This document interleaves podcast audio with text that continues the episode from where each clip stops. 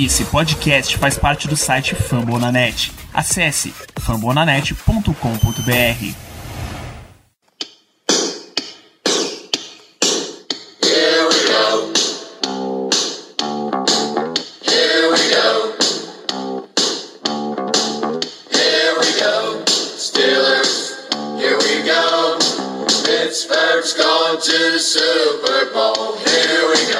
bem, pessoal. Estamos ao vivo para mais uma transmissão de Black Yellow Brasil Podcast. Esse é o programa falando de Pittsburgh Steelers para todo o Brasil direto de twitch.tv blackyellowbr, onde a gente entra ao vivo para fazer a gravação desse programa, direto no seu agregador de podcast preferido ou direto de fumblenanet.com.br. Sou Danilo Batista, seu host em mais uma jornada e tenho companheiros para muita coisa de Steelers, como a gente sempre faz. Muito boa noite, Léo Lima. Boa noite, boa noite, Danilo, boa noite, Germano, pessoal que está chegando no chat, pessoal que está nos ouvindo no, no podcast. Mais uma semana de Steelers entrando na última semana de jogos de pré-temporada. Vem coisa boa aí, hein? É, último jogo promete bastante, principalmente ver Kenny Pickett titular? Será que veremos? Ansioso. A definição primordial para a temporada dos Steelers deve ficar aí para a última semana e cumprimentando também meu amigo em retorno, Germano Coutinho. Boa noite, Germano. Boa noite, Danilo. Boa noite, Léo. Bom dia, boa tarde, boa noite a todos os ouvintes e telespectadores. É isso aí, estamos chegando cada vez mais perto do início da temporada regular. Então vamos embora, que o programa hoje promete. A gente tem uma belíssima quantidade de notícias, a gente tem uma bela quantidade de assuntos para tratar. A gente já mencionou, você que acompanha as nossas redes sociais, hoje a gente vai dar as notícias, entre muitas, do final aí do Training Camp, né? O Training Camp terminou na última semana. A gente já teve mais cortes no Steelers na data de hoje, nesta terça-feira, e a gente vai lidar com isso. Em um segundo momento do nosso episódio, que é o segundo podcast da semana, a gente vai falar do elenco dos Steelers, da nossa primeira previsão aqui. Vamos, antes da gente começar o programa, dar uns rápidos recadinhos aqui. Estamos ainda em campanha da nossa belíssima, gloriosa Jersey Bumblebee. Mas você que quer trajar essas belíssimas cores para ir, você vai acessar bit.ly barra Jersey Bumblebee. Você que está assistindo a live, está aí o endereço na sua tela, está aí o modelo da Jersey na sua tela. Preencher o formulário com os seus dados de interesse. Tá? Você vai colocar número, você vai colocar nome, seu tamanho. Tem uma tabela de tamanhos aí no endereço. Então será um grande momento. Vem com a gente e aí a gente vai informando. Já tem coisas rápidas: R$ reais mais o frete. E é num modelo em que ou o mínimo de pedidos é atendido ou ninguém recebe a Jersey, mas eu tenho certeza que a gente vai atingir essa quantidade porque está num, num ritmo já muito bom de pedidos. Então, bit.ly barra Jersey Bumblebee reforçando a campanha se o Black Yellow Brasil atingir 5 mil seguidores até o final da campanha deste modelo de jersey. Hoje temos 4.816 a gente refaz o pedido da. reabre os pedidos da Jersey Color Rush, a famosa camisa preta com as mangas amarelas, que é essa daqui, ó. Esta, este belíssimo modelo de camisa. Então, compartilhe, recomende seus amigos seguirem lá, BlackYellowBR, em Twitter, Instagram e Telegram. Vamos ampliando aí essa nossa belíssima comunidade. Eu queria somente, Danilo, deixar uma mensagem aos ouvintes do seguinte: aproveitem. Não é toda hora que a gente faz isso, não é toda hora que a gente cria uma nova camisa, que a gente abre essa, essa possibilidade possibilidade. Da última vez, que foi a primeira vez, muita gente ficou indeciso, acabou que não quis e se arrependeu. O que a gente não recebeu de mensagem depois, pedindo a camisa, falando, ah, mas eu quero, eu quero, eu quero, e a gente não conseguiu fazer, não foi brincadeira. Então, assim, uma dica de amigo mesmo. Não deixe para depois, a hora é essa. Peçam, porque depois não vai tentar se arrepender que a gente não vai reabrir. A gente tá reabrindo, quer dizer, possivelmente reabrindo da camisa preta, que, como o Danilo falou, é belíssima. Eu realmente a minha, ela, eu, eu uso muito muito, uso para fazer muita coisa e assim, até hoje não deu nenhum problema. E a gente só tá reabrindo agora por um motivo muito mais do que especial, que é a chegada do perfil oficial do podcast no, no Twitter a 5 mil seguidores. Se a gente conseguir atingir essa meta, a gente reabre a título de presente a todos vocês, tá? Mas a gente não tinha esse plano, a gente realmente só decidiu fazer isso por conta dessa nossa meta de 5 mil. Então, de novo, não deixem para depois. Na dúvida, comprem. Não tô falando isso porque a gente vai ganhar dinheiro dinheiro com isso. Não, a gente não ganha absolutamente nada. Todo o dinheiro é o dinheiro para pagar a camisa e para pagar o frete. A gente não lucra nada com isso. Então, assim, não temos interesse que mais camisas sejam vendidas, não. A gente só está dizendo que, se ficar na dúvida, minha, meu conselho é compre, porque você pode se arrepender depois e não vai ter o que fazer. Exatamente. Então, é, uma, é um financiamento, entre aspas, tudo ou nada. Não tem lucro metido pra gente. É simples, a gente tá fazendo no preço de custo mesmo. Que o interesse é que todo mundo tenha acesso para trajar essas belíssimas cores. Então, bit.ly barra jersey Bumblebee e vamos falar de Steelers. Vamos lá começar com notícias. Hoje, é exatamente nessa terça-feira, foi o dia em que todos os times da NFL tinham que reduzir os seus elencos de 85 jogadores, já estava em 90, na última terça-feira foi reduzido para 85, nessa terça-feira de 85 para 80 jogadores. Aí o Steelers cortou cinco nomes, que são eles, são eles, o quarterback Chris Olado com escolha de sétima rodada, running back Mateo Duran, undrafted free agent, wide receiver Christian Blake, que acho que foi uma contratação aí no meio da temporada, o kicker Nick Siba, que foi um dos contratos de Reserve Future dos Steelers, e o outside linebacker de Nard Avery. Germano, diz qual é o nome que chama atenção nessa lista? É bem fácil até. Ah, é muito fácil, com certeza é o Avery. É um cara que já tem experiência da liga, jogou lá em Filadélfia. Um cara que chegou, que quando chegou nós pensamos imediatamente que ele seria, estaria garantido basicamente no roster final, um cara que seria utilizado, até pela, pela fala da própria comissão técnica, que seria utilizado como outside linebacker. E depois do primeiro jogo dele, é, esse corte corte realmente é muito surpreendente. Existem teorias aí no Twitter de que é, é um corte programado, porque ele poderia ir para o IR e depois voltar e não sei o quê. Ou seja, as pessoas estão matutando essa ideia de que realmente foi uma coisa combinada com o jogador, mas eu realmente não sei. O que, o que eu sei é que realmente é muito estranho a gente ter, a gente ter simplesmente cortado um jogador que tem experiência e um jogador que até o momento, assim, não fez nada para ser cortado, pelo menos que a gente saiba. Em campo ele realmente não, não, não merecia ser cortado. Até porque a gente não tem muito muito depth na posição de outside linebacker. Tirando o TJ Watt e o High Smith, que tá lidando com as lesões, a gente basicamente não tem ninguém. O, o, o principal nome agora dos reservas é o Derek Tuska, que, ok, jogou um pouco temporada passada, mas que não, não nos, nos dá nenhuma confiança. Então, realmente é muito difícil de entender esse corte. Mas é aquela coisa, a gente tem que confiar no Amarcan. Até agora ele fez moves ótimos, renovou contratos essenciais, fez contratações boas. Então, assim, vamos ver no que dá. É esperar os próximos dias, mas no momento momento, a única coisa que a gente pode dizer é realmente muito estranha essa movimentação. E aí, Léo, o que é que te chama atenção nessa lista aí? É, é o que o Germano falou, né? O próprio Avery, ele vinha se consolidando como o nosso terceiro Ed. Não foi tão bem ontem no jogo, ontem não, né? Sábado no jogo, é, fez um jogo abaixo do esperado para um cara que deveria brigar por posição com Alex Highsmith. E a gente vê outros nomes surgindo na posição também, né? Então o próprio Ramiko Rashad Jr. é um nome que já tem recebido snaps no treino, né? Na primeira primeiro time, mas perdeu o Avery é, é esquisito, pelo menos. É, a gente não sabe se tem, não se tem ainda nenhuma informação de que aconteceu alguma coisa extra-campo com ele, ou então ali dentro do, do campo, dentro do vestiário mesmo, é, ele teve algum problema, mas é esquisito. É esquisito um corte tão cedo de um cara que deveria estar tá brigando por posição de titular até. Pois é, tem a profundidade de outside linebacker dos Steelers fica bem prejudicada com isso daí, porque quem é o teu outside linebacker 3, que é uma posição que entra bastante nos Steelers, que TJ Watt pega, sei lá, 97, 98% dos snaps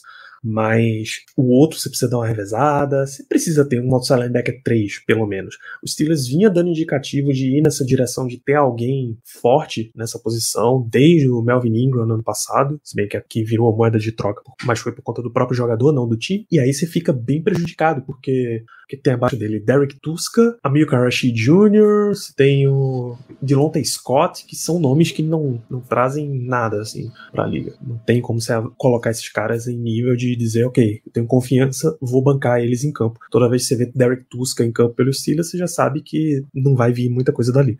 Então, um monte de teoria começa a surgir, ou o Steelers está fazendo essa movimentação premeditado, e aí daqui a pouco ele coloca um jogador na, na injury reserve e traz de volta, um pré-acordo ali, mas oficialmente ele pode assinar com qualquer time entre esse corte ou já é um lance de já está avisando um jogador que está disponível por aí. Então, muitas perguntas ficam abertas sobre essa posição. Outro nome que chama alguma atenção é do Chris Olado com quarterback, porque tecnicamente você gastou uma escolha de sétima rodada, né? Ah, mas escolhas de sétima rodada não são nada. Mas causa estra... é num ano que já vinha já vinha causando estranheza, fica mais estranho ainda, né? que o cara não chega nem pro último jogo para disputar. É, sétima rodada vale muito. Talvez a gente não tivesse pego o Jalen Warren, que tá indo bem e tem se consolidado como running back 2, que a gente pegou na, na Undrafted Free Agency, talvez alguém pegasse ele na sétima. Então, não vale, né? É, não à toa as pessoas estão trocando. Foi há pouco tempo, dois dias, um QB ser trocado por uma sétima rodada em outros times. Então, vale alguma coisa. Não é, não é, não é de graça, nunca. Talvez o primeiro grande erro de planejamento, grande entre muitas aspas, né? Do nosso novo GM. Então, fica, fica aí a preocupação. Vamos ver quais são os movimentos na próxima semana. O Steelers até fez uma nessa. nessa acho que na segunda-feira fez uma substituição de OL no elenco. É o Adrian Ely, tackle veio, mas o cara que entrou no lugar dele é completamente irrelevante. E a única lição que você tira disso é a frase de Mike Tomlin. Você quer repetir, Germano? Eu não dou avisos, eu faço movimentos. Basicamente isso. No caso, só para explicar, movimentos que ele fala são movimentos de rosta. Então ele tá dizendo que ele não vai avisar ninguém. Se a pessoa não tiver performando, como se diz, né, não tiver indo bem, ele não vai dar um aviso, não vai ficar avisando, ó, oh, melhor aí, porque senão teus dias estão contados. Não, ele tá dizendo que ele vai, e principalmente em relação à linha ofensiva, ele apenas vai fazer movimentações, ele vai trazer pessoas que ele entende que podem agregar mais do que aquelas que estão aqui conseguiriam. Então, é tomar cuidado. É, foram duas trocas, na verdade, né? É, foi uma de center e uma de guarda. É, Ryan McCollum e William Duncan foram os dois que chegaram no lugar de Chris Owens e Nate Gilliam. Isso e nessa, nessa tarde de segunda, Adrian Ely foi contratado. Saiu Jordan Tucker, também tackle, undrafted free agent. O foi um undrafted free agent de Oklahoma, assinou com o Ravens no draft do ano passado. Até apareceu bem na pré-temporada, mas foi cortado e ficou rodando um pouquinho ali pela liga. Essa resposta de a gente faz movimentos e não dá mensagem, faz movimentos, foi quando perguntaram para o Mike Tomlin se essa substituição na OL, Cy Tucker ele, tinha sido um recado para a linha ofensiva que tinha ido mal na pré-temporada. Ele diz: Eu não dou recados, eu faço movimentos com muita com a sinceridade que é característica de Mike Tomlin. E falando em linha ofensiva, Kendrick Green deu entrevista nessa semana, quando eles voltaram aos treinos ontem, e já perguntaram para ele como foi a situação e ele disse que na hora de assistir o vídeo do jogo, Mike Tomlin pegou especificamente o grupo de linha ofensiva, Léo, e sentou-lhe a porrada. Eu só não vou falar que foi pouco porque a gente ainda não viu o próximo jogo. Mas é realmente esquisito. A gente estava numa expectativa boa sobre a Oélia. Uma Oélia que tinha se mostrado uma evolução do ano passado, principalmente. É, só pelo fato do Kendrick Green já ter bancado, já ter vindo o Mason Cole, que tem jogado bem até. Não tem sido um baita Oélia, não tem sido um cara que vai, mudou a L de patamar nem nada. Mas tem feito, tem sido bem sólido, tanto no jogo terrestre quanto no jogo corrido, no jogo terrestre quanto no jogo passado. É, e a grande decepção é não só o coordenador, porque, cara, desculpa, esse coordenador, o coordenador não tá fazendo o time jogar e ainda tá mudando alguns, algumas posições que não deveria, deveriam ter sido mudadas. É, é esquisito ver o Dodson perder vaga pro Kendrick Green, mesmo que ainda em treino. E James Daniels, cara, James Daniels é a grande preocupação. A gente tinha certeza que era um cara que ia vir para mudar o L de patamar. Realmente um cara que ia, desde o dia 1, tá entregando. E e não é isso que tá acontecendo, né? É, o que tá acontecendo é que James Daniels é, é, o segundo pior jogador, talvez o terceiro dessa OL titular. É, eu digo pior, não é nem que, ah, tá vendo? Tem, tem, tem dois caras na frente, ele tá no meio. Não, ele tá mal. Ele tá bem mal, ele não tá entregando nem um pouco. É, ele precisa acordar. Talvez é, o recado do Mike Tomlin, que seja, não é, não é recado, é movimento, talvez deveria ter sido um movimento mais alto. Não digo nem de cortar ele nem nada, mas talvez cortar um cara que a gente olhe e fala, putz, esse cara talvez é que desse pra ter roster final, tipo um Trent Scott que tá no Steelers há um tempinho, é, ou o próprio Joe Haig, que também não tá jogando tão bem. É, será mesmo que, que esse corte de um cara que, desculpa, Mike Tomlin, eu não, não, não sei nem falar o nome dele, vai fazer diferença? Talvez um Chaz Green não valia, não valia mais um corte para realmente dar esse toque, ou até o próprio Kendrick Green, se fosse. Não sei, eu quero, eu quero ver a OL. O meu grande ponto pro próximo jogo é linha ofensiva. É, a gente sabe que o Najee não joga no próximo jogo, É, seria até estranho de jogar. É, mas acredito que o nosso menino Jalen Warren vai ter mais toques na bola. É um cara que correu bem. O, o Snell também deve começar jogando a partida. Eu quero ver como eles vão reagir. Acredito que o, o, a OL titular jogue pelo menos meio jogo, tranquilamente. Jogue, sei lá, vamos botar 50% do, do, desse um quarto do jogo jogue com Dodson, um quarto do jogo jogue com Green, mas tem que mudar. Tem que mudar e tem que mudar em campo, tem que mudar é, na postura, principalmente. Como é que tá? No, pra ficar como tá, não dá. Bem preocupante a situação de linha ofensiva. Foi um setor que se destacou negativamente nos dois jogos. Já era um setor que vinha sendo bem cobrado na, na intertemporada, aí, vai, no final da última temporada para essa e ficou pesado. Não seria de se estranhar o Steelers fazer alguma movimentação, embora não seja uma quantidade muito avassaladora assim de nomes disponíveis. Você sabe que levaria uma graninha se você precisasse colocar mais alguém nesse setor, é, não tem nenhuma solução mágica disponível. Tá? Jogadores que encaixariam e fariam uma enorme diferença é muito difícil você achar essa altura. Então, ou você, se você vai querer um jogador que faça diferença, ou você vai ter que gastar com uma troca, ou você vai ter que dar um entrosamento melhor e tal. Então, o Steelers fica numa situação bem complicada aí com relação à linha ofensiva. A linha ofensiva, inclusive, é assim, a gente tem algumas posições no, na equipe, infelizmente, diante das últimas, dos últimos acontecimentos que podem é, demandar trocas, demandar é, movimentações mais arrojadas, vamos dizer assim. E a linha ofensiva é uma delas. É uma coisa que, assim, eu não ficaria nem um pouco surpreso se é, no domingo ou até mesmo antes a gente, ou até depois, enfim, segunda, enfim, eu não ficaria nada surpreso de uma troca de, de trocarmos por um jogador para posição, porque realmente a situação está muito complicada. A gente sabe que a, você tem uma linha ofensiva boa é de extrema, é, de extrema importância para um quarterback calouro. Kenny Pickett, se ele for seu titular, enfim, seja no começo, seja na metade da temporada, ele tem que ter uma linha ofensiva boa para ele poder render. A gente tem vários e vários exemplos na liga de quarterbacks até promissores que, diante de uma linha ofensiva ruim, acabaram perdendo a carreira. O, o maior exemplo disso isso deve ser, com certeza, o David Carr, lá de Houston, o irmão do Derrick, que era um quarterback promissor, mas que a linha ofensiva dele era tão horrorosa, mas tão horrorosa, que fez ele perder a carreira. O próprio... Andrew Luck, até mais perto. Quem? Andrew Luck era um cara... Que... Andrew Luck, que era do Colts. Andrew Luck era um cara que, cara, talvez o maior prospecto que todo mundo já tinha visto na história. Era um cara que ia fazer acontecer e não, não durou. E eu digo não durou, porque ele não durou fisicamente. É, literalmente. O cara, não, o cara, ele não era um jogador de futebol americano, porque ele não só contava ficar em pé, de tanta porrada que ele tomava. Também não ajudava muito o fato de ele sempre agradecer a porrada que ele tomava depois, né?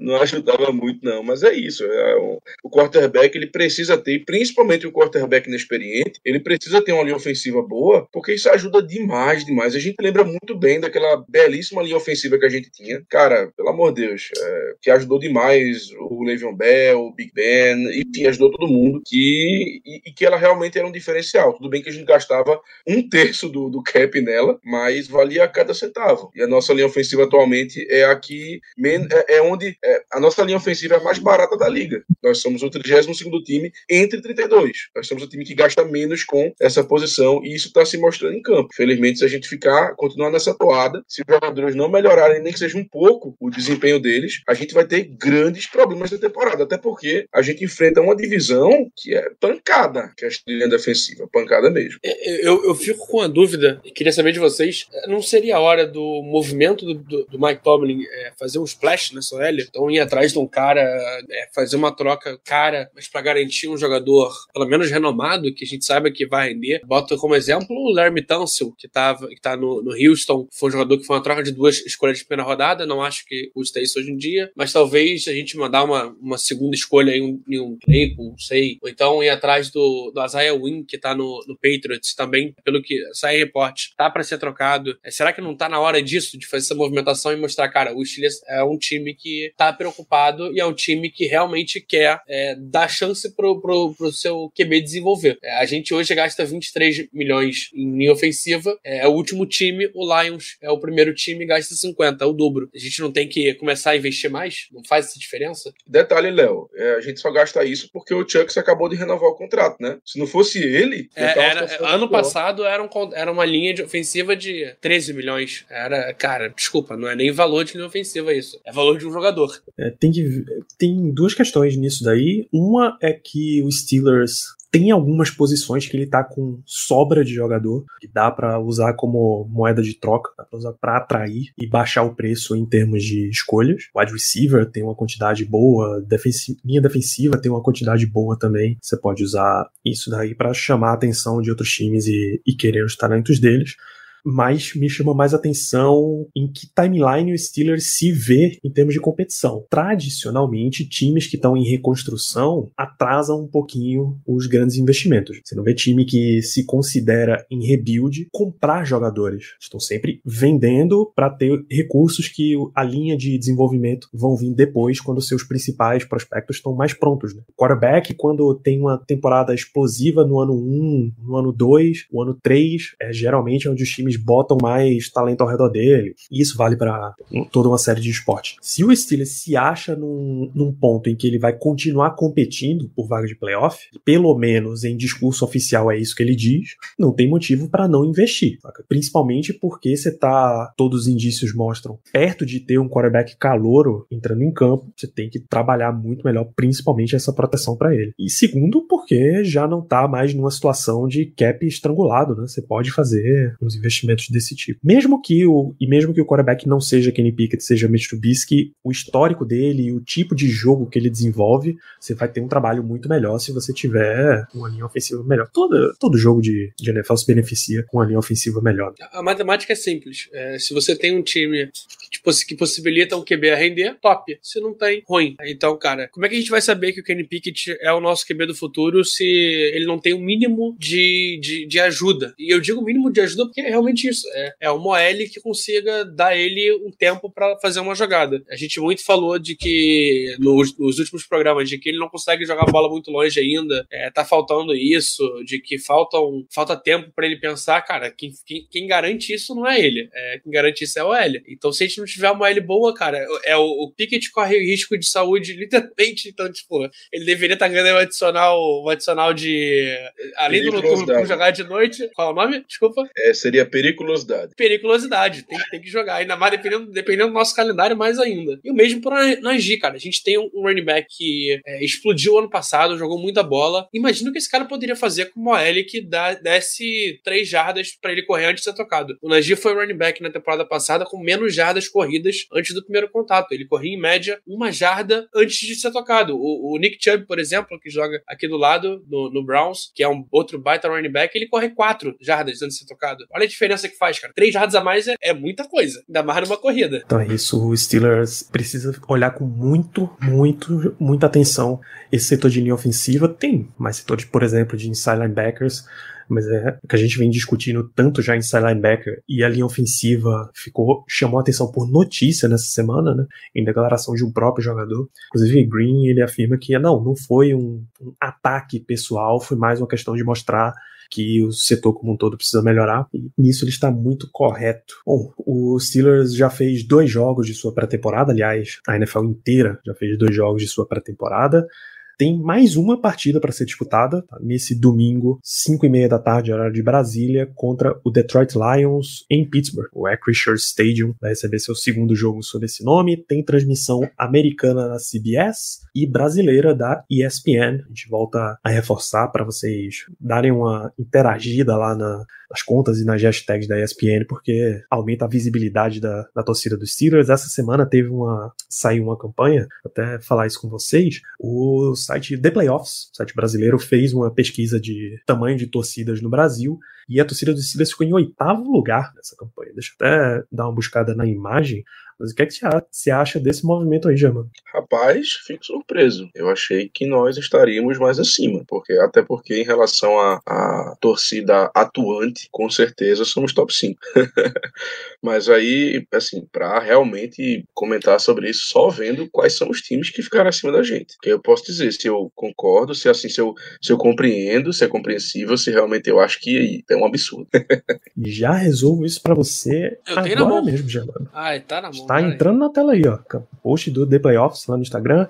Torcida número 1 um é do Green Bay Packers, número 2 do New England Patriots, número 3 San Francisco 49ers, número 4 Kansas City Chiefs, número 5 Seattle Seahawks, 6 Dallas Cowboys, número 7 New Orleans Saints, número 8 Pittsburgh Steelers, a 9 é do Denver Broncos e a décima é do Buffalo Bills. Agora você pode falar aí, Jamano. Rapaz, alguns me surpreenderam. Na verdade, apenas dois: o 49ers e o Saints. O Cowboys não me surpreende, porque realmente o, Cow o Cowboys é um time que tem uma. Vamos assim, ele. Enfim, é um time muito que aparece muito, enfim, tá toda hora em Sunday night. É o famoso America's Team, né? Que eles, que eles, que eles chamam. Então não me surpreende tanto. Agora, o 49ers e o Saints, estou surpreso. Packers e Patriots, enfim, né? Não tem muito o que fazer. Chiefs é o novo time, né?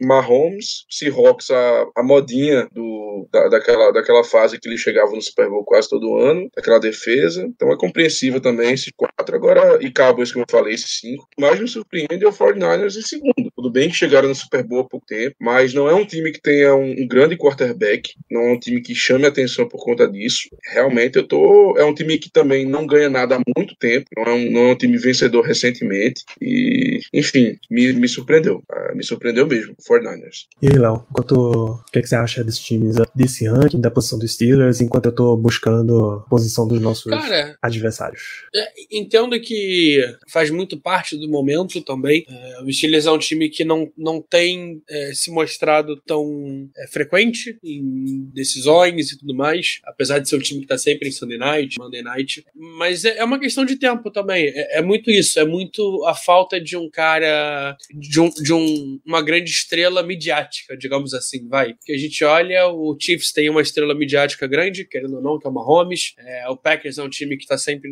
Packers e Patriots, a gente entende bastante. O Cowboys é um time que tem sempre tido é, programas com eles. É, então teve alguns da Knocks, que é da HBO. Se não me engano, teve também o da, da, da Amazon, o Or Nothing. O Saints também é um time que, que vem se criando com o tempo, muito por. Acabou de lançar um filme há pouco tempo sobre. sobre o Saints faz parte também, né? Na Netflix. É, então, são, são muitos times que estão na grande mídia, é, que não tem nenhuma relação com o futebol americano e, querendo ou não, acabam chegando mais fácil no Brasil. Essa chegada faz a diferença. E aí a gente coloca muito Bills, que é o time novo, é o novo time do, do caramba, tá crescendo e é um time que a galera que tá começando a ver agora pode gostar mais ou não, né? Então é mais fácil ter essa empatia por ser um time que tá no topo. Eu acho que falta um pouco o Steelers recuperar esse, esse, esse prestígio. Talvez a gente estaria um pouquinho mais acima numa pesquisa feita pela NFL Brasil, um pouco de mais alcance. É, não sei como foi a amostragem, mas é. A gente tá lá, não, é, não importa. A gente tá sempre ali no top 10, a gente tá sempre ali crescendo. É um time grande, é um time que faz, que faz questão. O Xande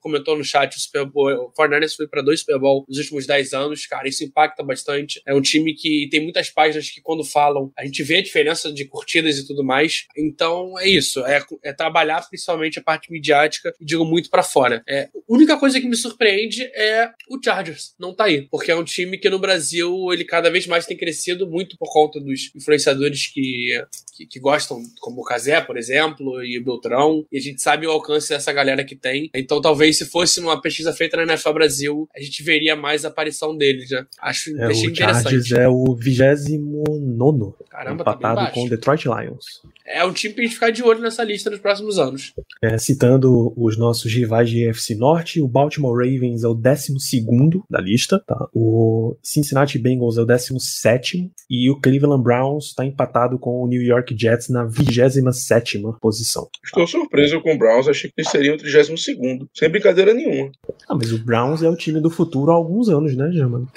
É um time que aparece bastante. Rapaz, quem é o último? A O Texas. último é Jacksonville. Mesmo- Jacksonville cara, Jaguars, 32 Houston Texans, 31 Me surpreendeu essa, porque o Jacksonville é um time também, citando exemplo dos outros, tá, ele tá muito presente numa série da Netflix grande, então me surpreende bastante, que é... é o cara é muito fã do Break Bottles. Good Play, The Good Place. O cara é muito fã do Black Bottles.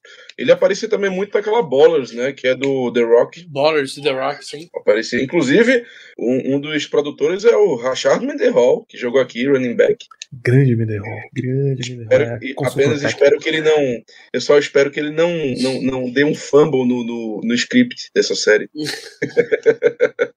Entendedores entenderão. É, e aí, tem os comentários aqui do, do amigo torcedor. Por exemplo, o tal do Shima fala que só modinha, vocês repararam nisso? É porque você pode analisar para os dois lados, né? Você pode analisar que eles são modinha porque já tem uma torcida grande e grandes torcidas atraem mais torcedores, ou simplesmente o cara que novato que tá chegando tá curtindo o time que tá à frente, pô, tá vencendo. E é o caso recente aí desses dois times. O Patriots tem estado menos em evidência desde a série do Tom Brady, mas ainda é um time mediaticamente gigante, pô. E nesse sentido de torcedor não abandonar o time, é mais o contrário, é muito mais de crescimento de torcida, cara. Todo ano ano cresce, a, cresce em audiência, cresce em tamanho de torcida, a base aqui no Brasil. Então é bem, bem significativo fazer isso aí. E a amostragem, né, o The Playoffs informou aqui, foram mais de 2.500 pessoas ouvidas. Tá é um, um, número padrão, né? É, a diferença é muito da maneira como é feito, né? Mas é um número padrão para uma amostragem de país grande. É, a diferença é que geralmente as pesquisas vão até você e não ao contrário, você vai até pesquisa. Mas interessante, interessante. É, eu imagino que o método tenha sido o próprio próprio The Playoffs divulgando com as suas redes o seu acesso ali limitadamente. É o possível hoje em dia no Brasil, né? É, a gente até já tentou convidar a NFL Brasil para fazer uma, uma pesquisa usando a plataforma deles, né, que é muito, muito, muito maior do que a de qualquer portal independente, mas fiquemos com o Independente, que é o que tem para hoje. Então, de falar de, de torcida, eu me referia que no próximo domingo, 5 e meia da tarde, a gente tem jogo dos Steelers é a última partida da pré-temporada contra Detroit. E eu queria saber de você, Germano Coutinho. Quem que você acha que. Quais são os jogadores que você vai mais ficar de olho nessa partida? Quem que seria legal você prestar atenção? Tá, é, vamos lá eu vou ficar muito de olho no Miles Boykin e no Sims, porque eu acho que os dois talvez estejam disputando uma única vaga ali entre os wide receivers. Tem, tem o Vogue também, que, que vem atuando bem, mas eu acho que ele, ele tá um, talvez um pouco mais de, que ele vai ter um pouco mais de dificuldade de conseguir essa vaga. Então eu diria que eu ficaria muito de olho no, no Sims e no Miles Boykin. Seria os dois primeiros que eu cito. Quantas, quantas vagas você acha que vem para running back? Running back não, desculpa wide receiver. Aí que tá. Eu tenho aqui, já dando um spoilerzinho, sem os nomes, mas eu tenho aqui um, dois, três, quatro, cinco, seis. Eu tenho sete, mas eu não sei. Mas se eu tivesse que chutar hoje, eu diria que nós levaríamos seis. Contando o Gunner. Isso, o Malvadão. Quem é que você quer ver aí, Léo, pra essa partida? Uh, eu tô muito com o Germano. Eu acho que esses três caras aí estão brigando muito por uma posição. Mais até que o Cody White, inclusive, que acho que deu uma esfriada por falta mesmo de vê-lo em campo. E acrescento. Eu quero ver a OL inteira, porque eu quero entender o que, quanto a gente vai mudar nisso. Não, não, não, não. Peraí, peraí, peraí. Você não quer ver a OL, você precisa ver a OL. Ninguém quer é ver isso, negócio. Não...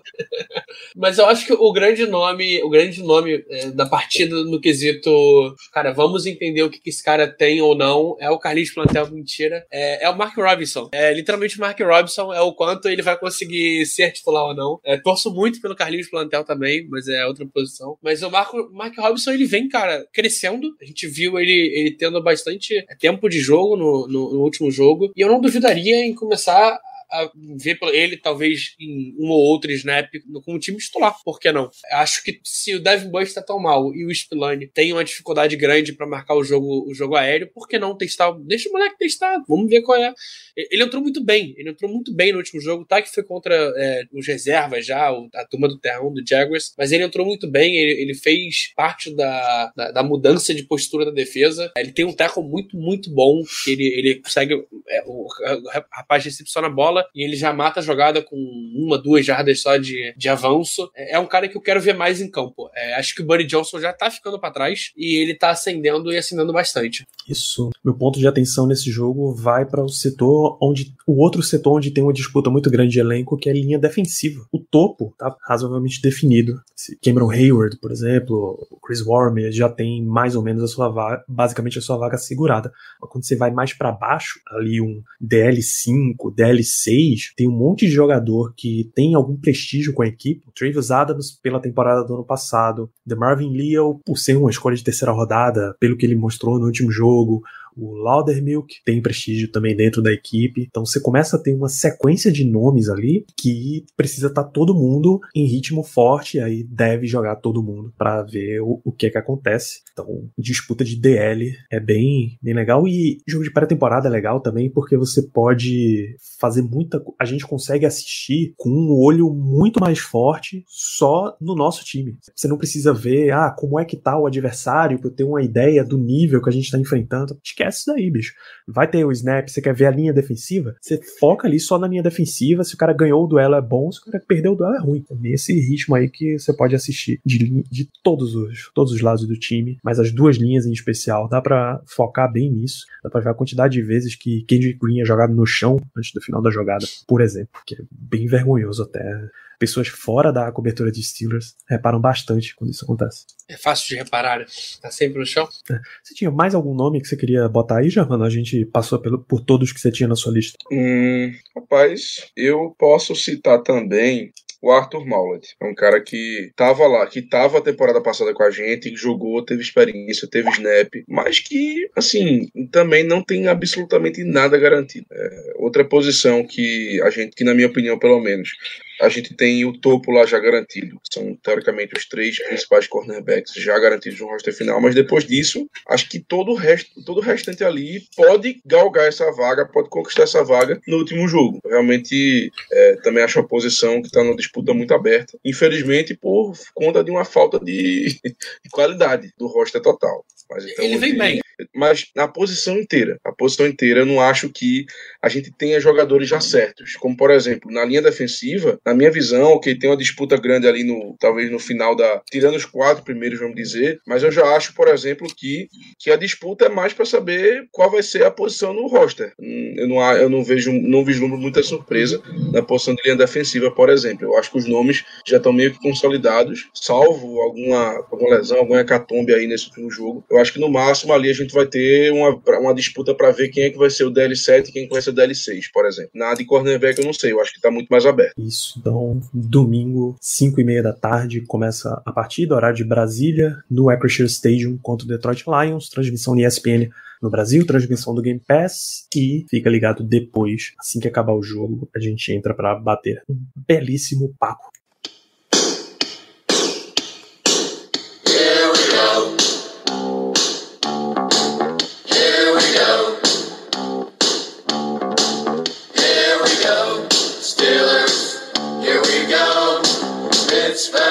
Dodgers Super Bowl.